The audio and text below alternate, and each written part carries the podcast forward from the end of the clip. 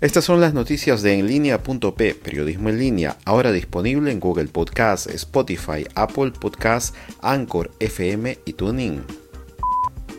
Aunque no hay casos confirmados de coronavirus en el Perú, se agotaron las mascarillas N95 recomendadas para evitar el contagio del virus, según informaron farmacias, boticas y establecimientos de la ciudad de Lima.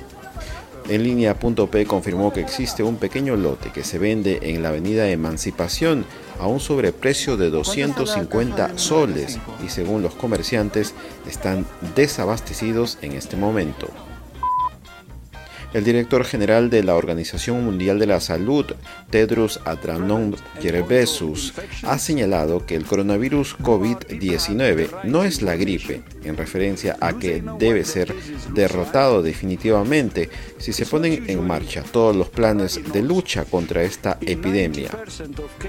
Este virus no es la gripe, con las medidas adecuadas puede ser contenido. Este es uno de los mensajes claves para China. La evidencia que tenemos es que no parece haber una transmisión comunitaria generalizada, dijo el funcionario. Francesco Petrosi fue designado como agregado cultural del Perú en Alemania por el gobierno de Martín Vizcarra, luego que saliera del cargo de ministro de Cultura tras su polémica decisión de retirar al presidente del directorio de TV Perú, Hugo Coya, al respecto, Gilbert Violeta, integrante de la comisión permanente, dijo que se trató de un premio consuelo del gobierno.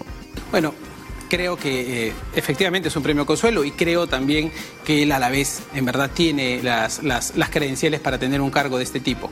Probablemente no lo tendría si no es por el, papel que jugó como una suerte pues de, de, incondicional del gobierno, más allá de ser un promotor de la cultura o un ministro independiente, sino de intentar inclinar la voz del Estado a través del canal de la televisión nacional a favor de, no del Estado peruano, sino del gobierno de turno. Pero en fin, cada uno formará su opinión. Al final, ojalá que eh, en la labor que ahora va a realizar sea beneficiosa para el país.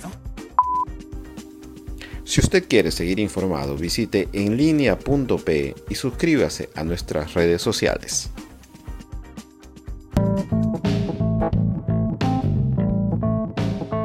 Toda la información actualizada, los datos desde adentro y las mejores historias seleccionadas en un podcast, porque no es suficiente leerlo o verlo en una pantalla. Todo el resumen está en enlinea.pe, ahora disponible en Google Podcast.